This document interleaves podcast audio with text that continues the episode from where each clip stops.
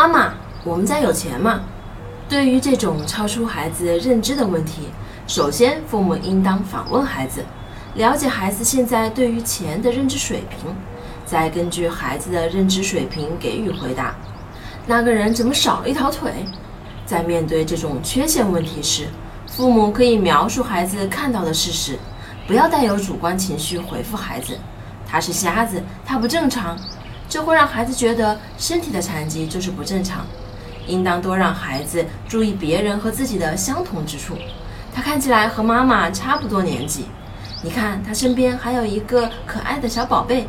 虽然他走路不方便，但是看起来他们很幸福。这是在告诉孩子，每个人都有不同的地方，要学会接纳不同。为什么他能看电视，我不能呢？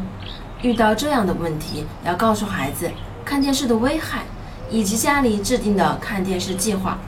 不是不能看，而是我们需要按照计划进行，要遵守规则，要孩子明白家庭的价值观和规则是什么。不管是孩子的任何问题，父母都要认真的对待，找到问题背后的真正原因，才能更好的和孩子去沟通。我是不完美柚子妈妈，关注我，为你分享最有深度的育儿知识。